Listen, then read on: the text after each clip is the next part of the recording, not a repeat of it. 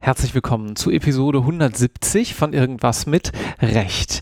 Wie ihr ja wisst, gibt es diesen schönen Spruch, der Podcast ist ein Nischenmedium, bedeutet, er kommt in jede Nische. Und eine dieser zumindest Rechtsgebietsnischen, würde ich sie mal nennen, schauen wir uns heute an, hier in Frankfurt zusammen mit Dr. Christopher Kranz. Hallo Christopher. Hallo. Zunächst mal zu deiner Kanzlei. Du bist hier seit zwei Jahren Partner bei Simmons Simmons, einer britischen Kanzlei, die unter anderem auch hier in Frankfurt tätig ist. Erzähl doch mal so ein bisschen was über euch. Ja, ganz genau. Also wir sind ähm, an drei Standorten in Deutschland. Frankfurt ist der größte Standort, den wir haben. Wir sind aber auch in Düsseldorf und in München, aber der Hauptsitz ist in London. Mhm. International haben wir 24 Büros und ähm, ich glaube über 2000 Mitarbeiter, also sind schon relativ groß. Vielleicht nicht die größte Großkanzlei, auch nicht die größte in Deutschland, aber wir haben eine solide Größe, um ordentliches internationales Geschäft zu machen und ja, das zeichnet uns so ein bisschen aus. Mhm. Dann lass uns mal ein bisschen darauf eingehen, was dich auszeichnet. Fangen wir ganz am Anfang an. Die Stammhörerinnen hier kennen es schon. Warum hast du mal Jura studiert? Wahrscheinlich ging das über das Ausschlussprinzip bei mir. Das heißt, ich habe mir angeschaut, was ich alles nicht studieren würde und wo ich wahrscheinlich einfach nicht gut genug wäre und bin dann bei Jura letztlich hängen geblieben. Also zur Auswahl stand auch noch VWL mhm. und BWL, weil mich so ökonomische Zusammenhänge schon sehr interessiert haben. Und letztendlich musste man aber viel rechnen bei VWL und bei BWL ist es ähnlich. Und dann blieb im Grunde Jura übrig. War gut in Deutsch, konnte eigentlich immer ganz gut argumentieren und dachte dann, das, das passt schon. Und so ist es dann Jura geworden. Und es war letztendlich ein Treffer, weil es lag mir dann im Studium, das hat man schnell gemerkt, dass einen das Fach interessiert. Und ja, würde es nicht missen wollen. Warst du gut in Mathe in der Schule? Äh, mittelmäßig, würde ich sagen. Also gab bessere Fächer. Okay. Bei mir sagte neulich mal jemand, der prüft, ja, ihm sei aufgefallen, dass dieses ganze Judex non calculat, nur weil du gerade von der Schule sprachst, mhm. gar nicht stimme. Viele Leute, die auch weit kämen im Leben und Partnerschaft in der Wirtschaftskanzlei ist das ja sicher, seien auch ganz gut in Mathe. Also muss nicht notwendigerweise das schlechteste Fach gewesen sein. Aber wenn du sagst Mittelfeld, dann passt das ja ungefähr. Gut, aber ich hatte dich unterbrochen. Studium. Was hast du da so gemacht? Wo hast du studiert und was hat dich dann interessiert? Also ich hatte in Mannheim studiert und danach in Edinburgh und hatte da noch den ah. Master, Master gemacht, ähm, aber Studium in Deutschland in Mannheim. Habe dann später auch in Mannheim wieder promoviert, bin also meiner Alma Mater da äh, konsequent treu geblieben. Berufsbegleitend dann später, ne? Berufsbegleitend, genau. Ja. Ich hatte Part-Time dann schon in der Großkanzlei gearbeitet, um das zu finanzieren, was für mich der absolut richtige Weg gewesen ist. Das äh, am Lehrstuhl, glaube ich, wäre mir zu eintönig gewesen und das hat natürlich den Vorteil gehabt, dass man schon mal einen Einblick hatte in ja. die, die Welt der Großkanzlei, das ganz gut kombinieren konnte und ja, auch finanzieren konnte letztlich. Ja, ja.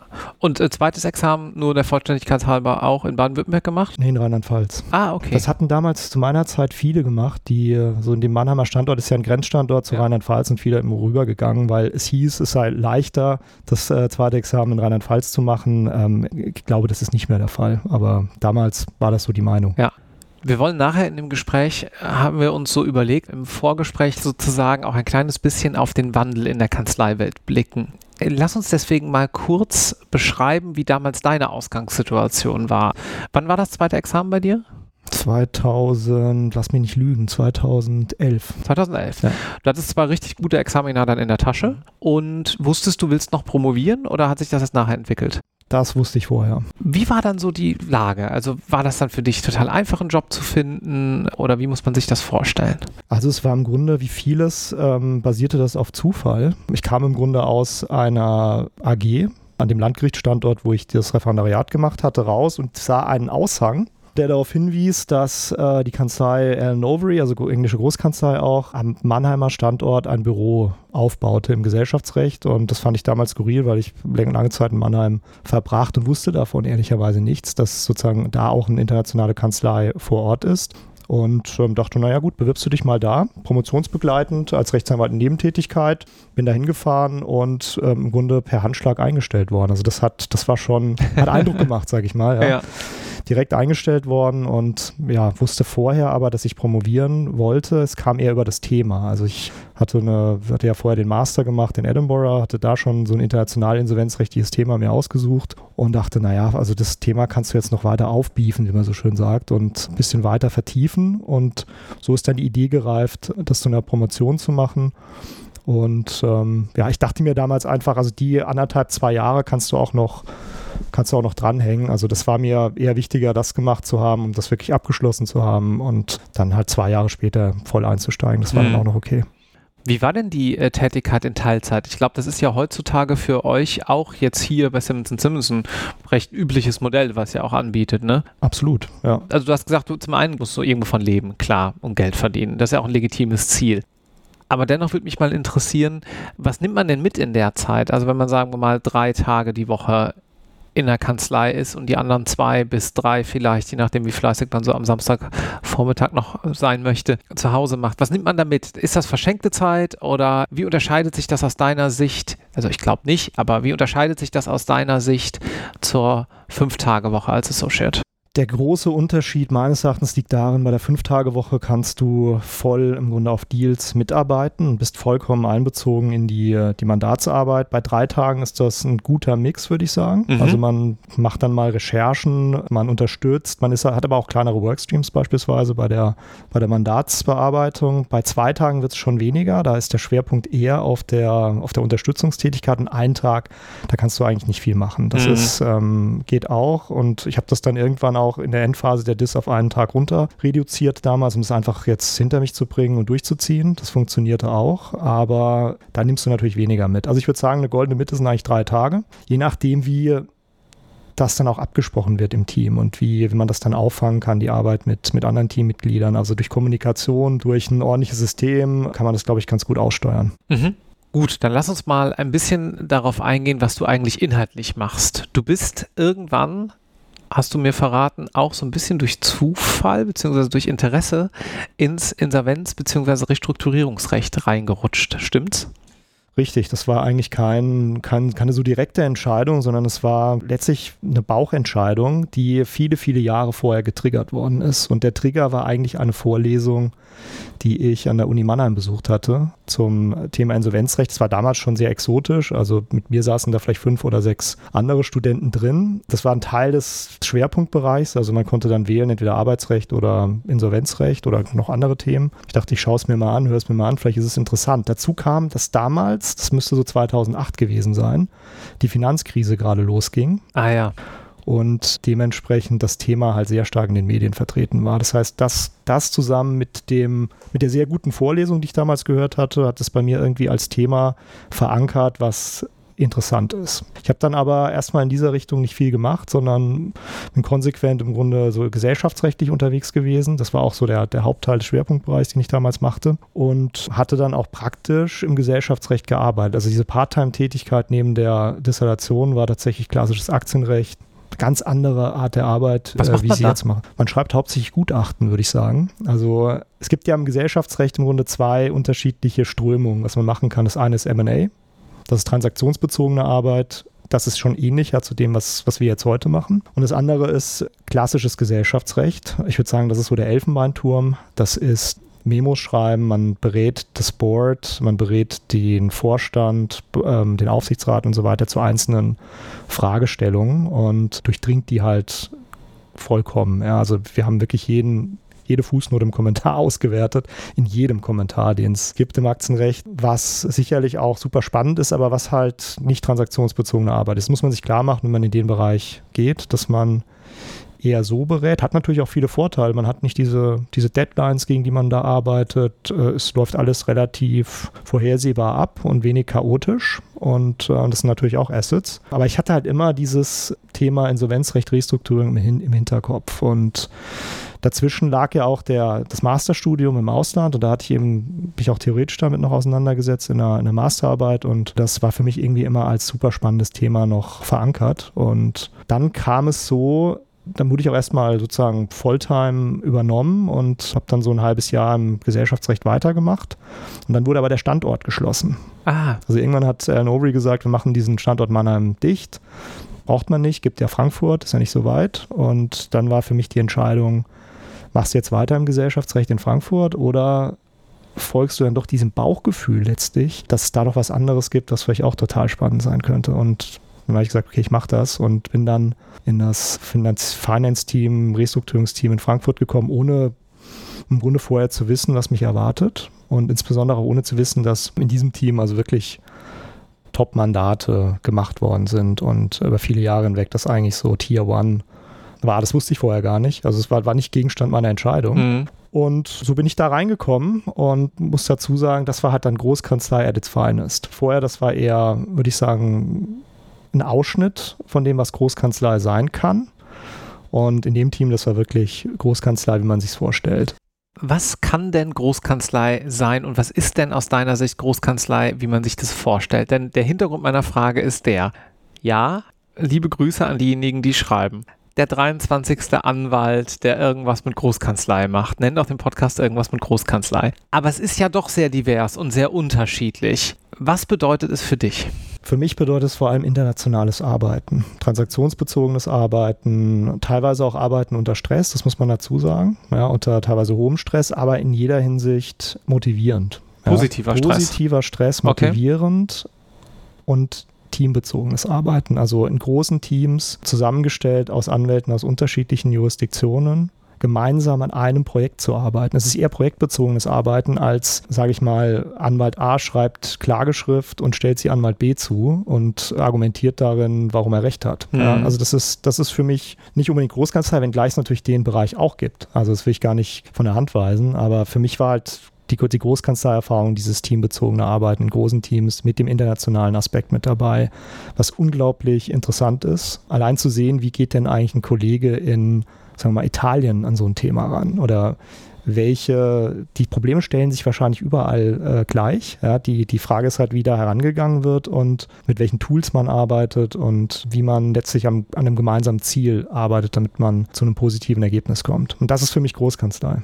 Ich könnte mir vorstellen, dass es vielleicht auch ganz motivierend ist. Das setzt du ja gerade in deiner Antwort so ein bisschen voraus. Ich sag mal salopp, dass alle auch so richtig Bock haben, oder? Absolut. Ohne das geht's, glaube ich, nicht. Man muss, und da, da ist natürlich dann die Kanzleiführung dafür in der Verantwortung, dass man einen Spirit schafft, der motivierend ist, der alle mitnimmt. Ja, mhm. also einen inklusiven Spirit, sage ich immer. Wir haben jetzt zum Beispiel jetzt bei, bei Simmons Thema DNY, also Diversity Inclusion ist ein Riesenthema bei uns gerade um alle mitzunehmen, ja, damit egal welche Funktion der Einzelne eigentlich hat, ob es jetzt die Legal PA ist oder ob es der wissenschaftliche Mitarbeiter ist oder ob es jetzt der Senior Associate ist, alle verstanden haben, wir arbeiten eigentlich auf ein gemeinsames Ziel hin, nämlich einfach hier bestmöglich abzuliefern und den Mandanten letztlich zufriedenzustellen, aber auch, ich sag mal, auch ein greater good letztlich ist dahinter. Also wir wollen ja natürlich auch, wenn wir gerade eine Restrukturierung voranbringen, wollen wir natürlich Werte erhalten. Und wenn uns das gelingt, glaube ich, haben wir dann vielleicht auch eine gute Tat vollbracht. Lass uns mal ein bisschen jetzt inhaltlich darauf eingehen, was ihr eigentlich so macht. Wir sitzen in Frankfurt. Ihr macht irgendwas mit Banken. Das ist meistens im Bereich Restrukturierung auch ein Teil jedenfalls dessen, aber es ist natürlich noch deutlich mehr. Was wird restrukturiert und wo sozusagen beratet ihr Menschen und Unternehmen dahingehend, dass es denen nachher besser geht als vorher? Ich formuliere das mal so ganz weit. Das ist schon, glaube ich, ganz gut formuliert. Also ich sage immer, wir sind die Feuerwehr, die reingeschickt wird, wenn es brennt. Das heißt, wir müssen versuchen, den Brand zu löschen. Und der Brand kann alles Mögliche sein. Also sehr häufig haben wir es mit mittelständischen Unternehmen zu tun, Zulieferern beispielsweise in der Automotive-Industrie. Wir haben auch viele Startups oder wir haben viele, momentan viele Immobilienunternehmen, die gerade massiv ein Problem haben, weil sie mit Kostenexplosionen zu tun haben und gleichzeitig die Refinanzierung nicht mehr hinbekommen, mhm. weil die Zinsen natürlich extrem angestiegen mhm. sind das ist so ein, ein, klassischer Fall und es ist relativ egal, aus welchem Rechtsbereich der Fall kommt. Die Fälle sind meistens schon da. Die werden dann zu einem Restrukturierungsfall, weil es irgendwo anfängt zu brennen. Und wir sagen unseren Kollegen immer, es gibt mindestens 10 bis 15 Trigger, ja, also 15 Kriterien, wenn die sozusagen einschlägig oder einer davon einschlägig ist, dann ruft uns besser an, weil dann schauen wir uns den Fall genauer an. Was ist das zum Beispiel? Also es kann beispielsweise sein, dass im Kreditvertrag ein Vertragsverstoß vorliegt. Kreditverträge, insbesondere großvolumigere Kreditverträge sehen, was wir Financial Covenants nennen, vor. Da sind dann Finanzkennzahlen enthalten, die geliefert werden müssen zu bestimmten Stichtagen und da sieht der Kreditgeber relativ früh, Moment mal, die die Kennzahl wird nicht eingehalten, da stimmt mhm. was nicht mit dem Kreditnehmer. Das kann sowas sein. Ähm, das muss nicht immer der, wie wir sagen, Covenant Default sein, also ein Reißen von Finanzkennzahlen, sondern es kann halt auch ein vorher gelagerter Vorgang sein. Wir haben es leider, muss ich sagen, in letzter Zeit häufiger damit zu tun, dass das schon sehr weit zeitlich fortgeschritten ist und wir dann Situationen vorfinden, die sehr nah an der Insolvenzgrenze dran sind. Also wo man sagen muss, da brennt schon lichterloh. Okay, für diejenigen, die jetzt vielleicht kein Insolvenzrecht machen, und das sind ja die meisten wahrscheinlich, die hier gerade zuhören, wann ist die Insolvenzgrenze erreicht? Naja, es gibt in Deutschland zwei Kriterien dafür, Zahlungsunfähigkeit und Überschuldung. Also mhm. Zahlungsunfähigkeit ganz, ganz vereinfacht gesagt bedeutet, ich kann meine fälligen Verbindlichkeiten, kann meine Rechnung nicht mehr bezahlen. Mhm. Wenn das eintritt, dann muss Insolvenzantrag gestellt werden bei bestimmten Gesellschaftsformen muss die Geschäftsführung das machen. Überschuldung ist ein bisschen diffiziler, also vereinfacht gesagt, schaut man sich die Bilanz an und wenn sozusagen die Verbindlichkeiten ganz vereinfacht gesagt höher sind als die äh, Vermögenswerte auf der Bilanz, dann habe ich eine Überschuldungssituation. Ich habe ein negatives Eigenkapital, sagt man auch dazu. Dann kann, muss zwar nicht, aber dann kann, dann ist indiziert sozusagen, dass dann auch eine Überschuldungssituation eingetreten sein kann. Das kann zum Teil viel früher schon der Fall sein. Da kommt es nicht so sehr darauf an, ob man aktuell, aktuelle Verbindlichkeiten zahlen kann, sondern eher wie die Bilanz aussieht. Mhm. Gut, dann machen wir es ein bisschen konkreter. Bleiben wir bei dem ersten Beispiel im Automobilzulieferer, dann sind wir vielleicht nicht ganz so nah dran an dem, was dir letzte Woche noch auf dem äh, Schreibtisch lag. Wir stellen uns jetzt einen Automobilzulieferer vor. Irgendwann habe ich mich mit so einem unterhalten, der sagte, ja, in jedem Daimler sind irgendwie sieben Schrauben von uns und war ganz stolz. Ja? Jetzt fallen vielleicht ein paar Schrauben weg, weil mit der Elektromobilität die Motoren etwas weniger komplex werden und dem Automobilzulieferer fängt es an, irgendwo schlecht zu gehen. Die sind spät dran, die sind kurz vor der Überschuldung und jetzt kommt ihr rein. Was passiert dann? Das Erste, was wir machen, ist im Grunde für, wir versuchen für Ordnung zu sorgen. Also wir haben es sehr, sehr häufig mit Situationen zu tun, die äh, chaotisch sind, weil man es sehr, sehr lange hat schleifen lassen, sage ich mal, viel zu spät auf Krisenursachen, Krisensituationen reagiert hat. Und wir müssen, unsere Hauptaufgabe ist dann tatsächlich, dass wir für Ordnung sorgen. Das heißt, wir sprechen dann natürlich, wenn wir borrowerseitig beraten, also den Darlehensnehmer in dem Fall oder den, das Unternehmen beraten, sprechen wir mit den Geschäftsführern. Ja, und teilweise muss man denen dann auch den, so ein bisschen den Kopf waschen. Das kommt mhm. auch mal vor und wirklich klar sagen, was die roten Linien sind. Ist ja relativ klar vorgegeben in Deutschland, was zu tun ist, äh, wenn die überschritten sind. Und dann das allererste, was wir machen, ist im Grunde, wir lassen uns mal ein Structure Chart, nennen wir das, vorlegen. Also eine Organisationschart, wo wir die ganze Gruppe sehen, weil wir in, würde ich mal sagen, neun von zehn Fällen nicht mit Einzelunternehmen zu kämpfen haben, sondern mit einer ganzen Gruppe. Das heißt Tochtergesellschaft, Konzern kann man es auch nennen, teilweise oder sehr häufig sogar mit internationalen Bausteinen drin. Und da fangen wir dann an einzuzeichnen, wie sind eigentlich die Beziehungen zwischen diesen Konzernunternehmen, wer schuldet wem was, woraus im Grunde, mal im Juraslang zu bleiben. Und dann wird dieses Structure Chart immer bunter. Das heißt, da kommen relativ viele Pfeile rein Insbesondere müssen wir uns anschauen, wer haftet eigentlich gegenüber mhm. Dritten für welche Verbindlichkeiten, wer hat welche Sicherheiten für wen gestellt. Mhm. Und das Ziel in solchen Situationen ist, das optimal zu stabilisieren dann, weil wir sehr häufig das Thema Domino-Effekt haben. Also ein Flächenbrandszenario, ein Meltdown, sagen wir auch dazu, dass wenn irgendwo eine Insolvenz eintritt oder ein ja, irgendeine der Konzernbausteine zusammenklappt, dann kann es sehr schnell passieren, dass das auf die anderen Bausteine aus, sich auswirken und der ganze Konzern dann auf einmal insolvent ist. Haben wir erst letztes Jahr mit dem Immobilienkonzern erlebt. Von einem Tag auf den anderen war der ganze Konzern insolvent. Ich erinnere mich gerade an mein eigenes Praktikum zurück. Das ist auch lange her. Und damals habe ich M&A gemacht in Düsseldorf in der Kanzlei und durfte so ein bisschen dabei sein, wie diese Konzernstruktur neu geschaffen wurde. Natürlich immer mit steuerrechtlichen Aspekten, wie wird es am günstigsten und am Ende hast du so ein riesengroßes Chart mit irgendwie Beherrschungs- und Gewinnabführungsverträgen und so weiter und so fort. Wenn ich dich also so richtig verstehe, müsst ihr erstmal verstehen, was die Kollegen vor zig Jahren oder viele, viele verschiedene Kollegen über Jahrzehnte eigentlich da aufgebaut haben. Das ist die erste Bestandsaufnahme, die du gerade beschrieben hast. Richtig wenn du jetzt diese Stabilisierung erreicht hast und sagst, ja, okay, gut, wir sind irgendwie halbwegs handlungsfähig und müssen nicht sofort irgendwie komplett die Tore schließen. Wie geht es dann weiter? Was ist dann euer Ziel? Also das Hauptziel, und das ist auch ein, ein Punkt, der sozusagen unsere Tätigkeit unterscheidet, vielleicht von, von anderen Rechtsbereichen, ist, dass wir versuchen müssen, alle Stakeholder, nenne ich es mal, an einen Tisch zu bekommen.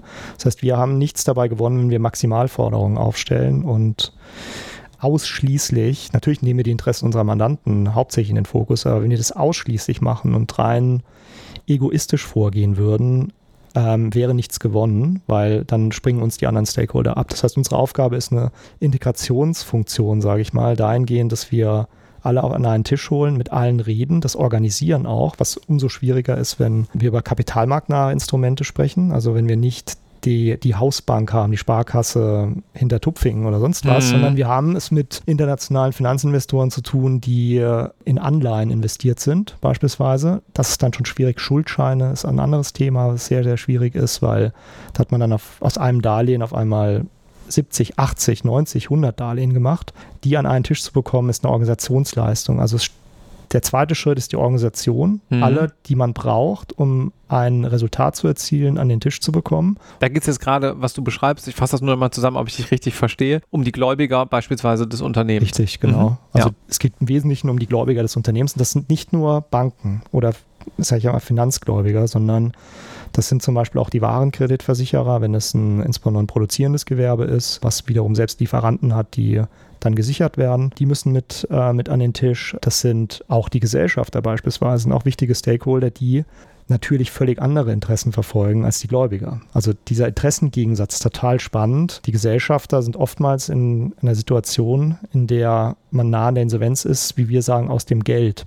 Das heißt, die sind eigentlich, wenn man sich anschaut, wo eigentlich der, man sagt auf Englisch, der Value Break ist, also wo, wo letztendlich, welche Forderungen sind noch gedeckt, welche sind nicht mehr gedeckt sind die Gesellschafter oftmals schon raus. Das heißt, mhm. die Gesellschafter sind aber immer noch rechtlich in der Lage, die auf die Geschicke bei einer GmbH ist das ganz klar, auf die Geschicke des Unternehmens Einfluss zu nehmen. Und das ist ein, eine Situation, mit der man umgehen muss. Das heißt, man muss dann über vertragliche Vereinbarungen das so aussteuern, dass diejenigen, die eigentlich ein wirtschaftliches Interesse noch haben, auch diejenigen sind, die letztlich sich durchsetzen können. Idealerweise ist das schon vorgezeichnet, indem man Sicherungsrechte schon erworben hat und anhand dieser Sicherungsrechte dann auch Druckpotenziale geltend machen kann.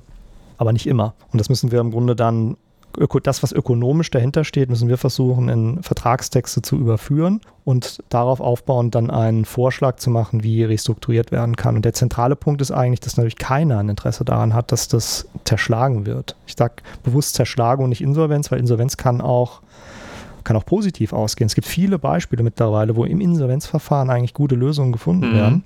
Aber das Risiko ist natürlich, dass es auch zu einer Zerschlagung kommen kann und dann eigentlich sinnlos Werte vernichtet werden. Und das versuchen wir aufzuhalten. Das ist eigentlich ganz schön. Es ist wie so eine umgekehrte Verhandlung. Also wenn man sich so, es ist natürlich auch eine Verhandlung. Was ich mit umgekehrt meine, ist normal, wenn du, sagen wir mal, auf der grünen Wiese dich zu einer Verhandlung triffst, dann geht es darum auszuloten, wie man eigentlich gemeinsam Werte schaffen kann. Und das geht meistens, jetzt mal, ich mal klassische Verhandlungslehre, Low-Cost, High-Benefit-Move. Der eine gibt irgendwas weg, was ihm wenig kostet, was dem anderen aber mehr bringt, äh, vice versa. Und am Ende sind beide glücklich und gehen von dann. Hier ist es, deswegen sage ich umgekehrt ja so, dass der Wert mal da war und jetzt eben einfach die Frage ist, naja, rammen wir das jetzt noch weiter gemeinsam in den Boden, wenn wir es hier nicht hinkriegen, oder können wir eben noch was bewahren und daraus kann dann ja vielleicht zukünftig auch wieder was Neues wachsen. Mhm. Also das ist in der Tat eigentlich ein Gefangenendilemma, vor ja. dem man steht. Also das ist im Grunde, was wir praktizieren, ist gelebte Spieltheorie. Mhm. Dem einen oder anderen mag das was sagen. Also da geht es letztlich um die Frage, wenn ich ziehe oder einen Zug mache in eine bestimmte Richtung, wie wird dann die wahrscheinliche Antwort des Gegenübers sein? Und das zu antizipieren, ist mindestens 50 Prozent der Miete in Restrukturierungsfällen. Das heißt, das hat ein extremes taktisches Gewicht, bei dem man überlegen muss, was, also wir sind wenn wir uns im Team hier unterhalten, sind wir immer dabei zu überlegen, okay, wenn wir das so machen, was folgt denn daraus wahrscheinlich als Antwort der Gegenseite oder einer bestimmten Stakeholder-Klasse und sind immer in diesen Szenarien unterwegs. Mhm. Das heißt, diese Szenarienanalysen sind extrem wichtig. Insofern ist es genau richtig. Das ist ein Kuchen, der da ist. Dieser Kuchen wird immer kleiner, je näher man auf die Insolvenz zugeht. In der Insolvenz besteht das Risiko, dass er ganz in sich zusammenfällt. Und die Aufgabe ist es, auch volkswirtschaftlich sinnvoll meines Erachtens, diesen Kuchen so groß wie möglich zu halten, mhm. Arbeitsplätze zu sichern, Kontinuität zu gewährleisten. Nicht in jedem Fall. Es gibt auch Unternehmen, das gehört auch zur Wahrheit dazu, die haben keinen die haben einfach keine Berechtigung mehr am Markt. Das ist auch ein ganz wichtiger Prozess, der ja durch Insolvenzrecht ge gesteuert wird. Eine Auslese von solchen Unternehmen, die einfach am Markt nicht mehr tätig sein sollten. Was äh, im individuellen Fall natürlich kritisch oder auch sein schlimm sein äh, mag. Als gesamtgesellschaftliches Ziel, volkswirtschaftlich, aber wahrscheinlich der in ganz, ganz großen Anführungszeichen Effizienz dient. Richtig, absolut. Ja. Das ist das ist eine, eine, Funktion von Effizienz, definitiv. Ist kreative Zerstörung, kann man es auch nennen, ja. mit, mit Schumpeter.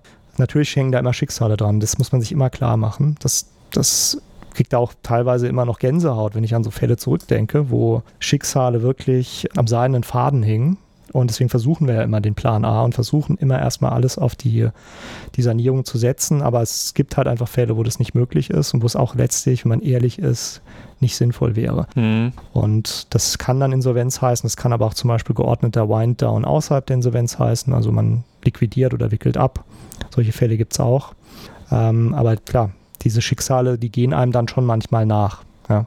Dann lass uns jetzt mal über was ganz anderes sprechen. Ich glaube, wir haben hier ein ganz gutes Bild gezeichnet dessen, was du so machst. Und zwar also zumindest inhaltlich machst. Denn du bist ja jetzt auch seit zwei Jahren hier Partner in der Kanzlei. Und mich würde mal interessieren, zum einen, wie sieht eigentlich so ein Partnerwerdungsprozess aus? Vielleicht ganz kurz, weil natürlich jetzt hier die wenigsten, die hier gerade zuhören, auch in einem entsprechenden Step gerade sind. Und dann aber vor allem auch, was bedeutet es für dich, Partner jetzt in der Kanzlei zu sein und nicht mehr Associate oder entsprechend Senior Associate, was auch immer die entsprechenden Rollen dann auf dem Zwischenschritt waren? Mhm. Also der Partner-Track, wie wir so schön sagen, der ist von Kanzlei zu Kanzlei unterschiedlich. Also das, das gibt im Grunde jede Kanzlei vor. Früher ich habe es selbst so nicht erlebt, aber ich habe es von älteren Kollegen gehört, nannte man es im Grunde den Three Wise Men Test. Also man musste im Grunde mit drei Leuten gesprochen haben, die was zu sagen haben in der Kanzlei. Und wenn man jetzt nicht sprichwörtlich den Kuli geklaut hat und schon ein bisschen was drauf hatte, dann wurde man Partner. So, das mhm. war vielleicht vor 20, 25 Jahren der Fall in der Aufbruchstimmung, als auch große internationale Kanzleien hier entstanden sind in, in Deutschland, also Anfang der 2000er. Und das hat sich alles deutlich professionalisiert in den letzten Jahren. Das heißt, die was den Track ausmacht, ist klar vordefiniert. Wie viele Jahre sozusagen investiert werden müssen, ist eigentlich auch klar. Man spricht dann zwischen fünf und sieben. Das ist so die optimale Zahl der Jahre, die man Associate oder Senior Associate war. Mhm. Dann gibt es die Möglichkeit, Council, Durchgang, sogenannten Durchgangs-Council zu werden. Das heißt, ein oder zwei Jahre nochmal so eine Council-Stelle zu machen und daraus dann in die Partnerschaft zu kommen. Und dann ist es sehr, sehr stark davon abhängig, wie der Prozess gestaltet wird von der Kanzlei. Sehr häufig muss man ein gewisses, muss man auch darlegen, dass man zumindest das Potenzial hat, Geschäft zu generieren. Also der Business Case, wie es so schön heißt, der muss noch nicht in allen Einzelheiten in, in Stein gemeißelt sein. Das heißt, es muss auch nicht so sein, dass man ein eigenes Geschäft schon hat. Insbesondere bei den ganz großen mhm. Kanzleien ist das eher illusorisch, sondern da geht es eher darum, hat man das Potenzial dazu, wird das in einem erkannt und das ist dann ein Prozess, der vielleicht nicht immer so transparent ist, muss man auch dazu sagen. Idealerweise wird man darauf vorbereitet und mitgenommen und dann geht es sozusagen irgendwann in den, den eigentlichen Auswahlprozess. Das besteht dann meistens aus einer Präsentation, Selbstpräsentation, Präsentation des Business Cases und ja, und dann, dann gibt es eine Auswahlentscheidung von den entsprechenden Gremien, die dafür vorgesehen sind. Was unterscheidet eigentlich den, den Partner vom normalen Associate? Und ich glaube, das ist etwas, ich bin ja jetzt noch nicht so lange Partner, zwei Jahre, wo ich sagen muss, das ist schon eine deutliche ein deutlicher Unterschied. Vielleicht muss man dazu sagen, du bist Ende 30, dass man sich auch so ein bisschen was vorstellen ja, kann. Genau, ne? ja. ja. Noch, mhm. noch Ende 30, ja. Gerade noch so. Also der, das ist wahrscheinlich, es gibt ja verschiedene Karrierestufen innerhalb der, der Kanzleienwelt, aber letztendlich ist das nur ein Titel, ja, der dann dazukommt. Also aus Associate wird Senior Associate, aus Senior Associate wird Counsel. Meines Erachtens unterscheiden sich die Tätigkeiten da nicht wesentlich. Der zentrale Unterschied ist wirklich zwischen meines Erachtens Partner und den Associate- oder, oder Council-Stufen, weil da vollzieht man den Wandel von dem Arbeitnehmer, sage ich mal, oder dem angestellten Anwalt zu wirklich selbstständigen Tätigsein. Mhm. Ja, mit allen Vor- und Nachteilen, die das mit sich bringt. Äh, man hat natürlich wesentlich mehr Verantwortung. Das heißt, der größte Gamechanger ist eigentlich die Verantwortung dem eigenen Team, der Kanzlei, aber sich selbst gegenüber, letztlich Geschäft zu generieren. Ja, das ist, glaube ich, der zentrale Punkt. Denn der Worst Case wäre ja, wenn man jetzt ein Team hat und die sitzen rum und drehen Däumchen und wissen nicht, was sie machen sollen, weil kein Geschäft da ist. Das gilt es zu vermeiden, sage ich mal. Und darum musste man sich halt früher als äh, Associate keine Gedanken machen, mhm. denn das Geschäft wurde einem gegeben oder man hat halt dann die Deals abgearbeitet. Das ist anders. Das muss man wollen, sage ich mal. Also da muss man in gewisser Weise sagen, ja, das, das, das kann ich, ja, oder das traue ich mir auch zu und braucht ein gewisses Maß an Selbstvertrauen auch zu sagen, das traue ich mir zu. Der Vorteil ist natürlich, dass man jetzt anders, als wenn man Einzelanwalt wäre, das innerhalb eines ja, eines, einer, einer Gruppe von, von Leuten macht und innerhalb der Kanzlei ähm, das dann auch so ein bisschen abgefedert wird. Der Vorteil des Ganzen ist natürlich dann, dass man wirklich selbstständig sich was aufbauen kann. Mhm. Das ist total spannend. Es gibt dann niemanden mehr, der einem sagt, du musst es aber so oder so oder so machen, sondern wie man letztlich sein Feld beackert und mit welchen Mandanten man, welche Mandanten man anspricht, welche Themen man sich annimmt, das kann man selber entscheiden. Und das ist schon sehr rewarding, sag ich mal. Mhm. Und es ist ja auch nicht so, als hättest du dir jetzt ein Klingelschild nach draußen gehangen. Also gerade wenn man woanders äh, dann entsprechend auf Partnerebene einsteigt, könnte ich mir vorstellen, kriegst du ja auch innerhalb der Kanzlei entsprechend Kontakte, eventuell Mandate und vor allem im Außenauftritt hast du ja eine ganz andere Möglichkeit, als jetzt als Einzelanwalt irgendwo eine Kanzlei zu eröffnen. Absolut. Ja, ja das ist der definitiv der Vorteil von, von der Großkanzlei, ist einfach dieses Cross-Selling immer innerhalb der Kanzlei. Insbesondere für uns als Restrukturierer ist das ganz sinnvoll, weil wir häufig, häufig sind die Mandate schon da. Sie werden dann zu Restrukturierungsfällen und wir nehmen die dann an. Das ist ein gewisser Teil von, von, von unseren Mandaten. Der andere Teil ist dann selbst generiert. Also das ist ein gesunder Mix eigentlich, den, mhm. den man da darstellen kann. Lass uns abschließend nochmal, jetzt haben wir das eine Ende der Spanne sozusagen betrachtet, äh, so ein bisschen auf die jüngeren Kolleginnen und Kollegen bei euch eingehen. Du sagtest im Vorgespräch, hey, ich habe da neulich noch so einen Artikel gelesen in der FAZ, wie das jetzt ist mit den ganzen Boomern und der Gen Z. Wie ist es denn aus deiner Sicht? Ja, ist natürlich ein, ein total spannendes und aktuelles Thema. Ich glaube, dass sich die Kanzleien momentan wandeln. Und zwar auch wandeln müssen, weil schlicht und ergreifend die wir haben einen Bewerbermarkt. Das ist, das ist einfach so. Und das bedeutet, wir müssen auf die Leute zugehen. Das heißt, man kann nicht mehr diesen, ich habe das früher mal Drehtüreffekt genannt. Man kann nicht mehr an, als Kanzleiführung an die Sache rangehen, im Sinne von, naja, genug, genug Leute kommen ohnehin, die laufen uns ja hier sozusagen die Türen ein. Und Schwund gibt es immer. Ja, also der, der ist halt ein Associate nur ein Jahr da, dann kommt halt der nächste. Mhm. Also als ich anfing, war das in Ansätzen noch so, aber es war schon im Wandel. Man hat gemerkt, das kann eigentlich nicht richtig sein. Ja, das, das funktioniert wirklich nur dann, wenn, äh, wenn, wir einen, wenn wir einen Angebotsmarkt haben, aber nicht wenn wir einen Bewerbermarkt haben. Und das hat sich halt total gedreht. Hinzu kommt, was ich ähm, absolut verstehen kann, auch eine andere Interessenlage bei den Jüngeren Kolleginnen und Kollegen, die einfach andere Dinge, an, also Dinge anders bewerten, als das vielleicht die Babyboomer, also die Generation meiner Chefs. Ich bin, bin ja sozusagen von, von Babyboomern ausgebildet worden und kenne sozusagen beide Welten ähm, noch, noch bewertet haben. Also bis nachts jetzt irgendwie jeden, jede Nacht irgendwie drin zu sitzen, das muss nicht unbedingt sein, wenn es, und das ist der entscheidende Punkt, nicht wirklich erkennbar ist, warum man es macht. Hm. Also das Schreckgespenst, was ich anfing, war immer so der Associate, der das Licht brennen ließ, um vorzugeben, er sei ja noch um, um zwei Uhr nachts im, im Büro. Und das ist schon zu meiner Zeit totaler Quatsch gewesen, ehrlicherweise. Ja, also, und das hat sich total geändert und das ist gut. Mhm. Der andere Punkt ist wirklich, welche Werte so gelebt werden. Und da ist natürlich ganz im Vordringen sozusagen Inklusion. Ja, also dieses ganze Thema DN, DNI, Diversity and Inclusion. Und das schreiben sich die Kanzleien, auch Simmons Simmons, ganz vorne auf die Fahnen. Also da ist aus der Vergangenheit heraus Handlungsbedarf, der ist erkannt worden und der wird, der wird konsequent angegangen. Das sehe ich auch bei Wettbewerbern von uns, dass das das zentrale Thema ist. Wenn ich mich mit jungen Bewerberinnen und Bewerbern unterhalte, dann wird dieses Thema auch ganz klar in den Vordergrund gerückt. Dass das wichtig ist, dass man einen ordentlichen Team-Spirit hat, dass man sozusagen jeden versucht, nach seinen Stärken und Schwächen optimal zu behandeln. Und diese von oben herab Mentalität, die es manchmal vielleicht gab, ja, früher, die es vielleicht auch in Unternehmen gab, die sozusagen umzustellen. Ja, und das, das ist was, was wir hier versuchen umzusetzen, um auch junge Leute zu begeistern. Vielen lieben Dank, Christopher. Das war sehr, sehr interessant. Danke. Vielen Dank. Tschüss. Ciao.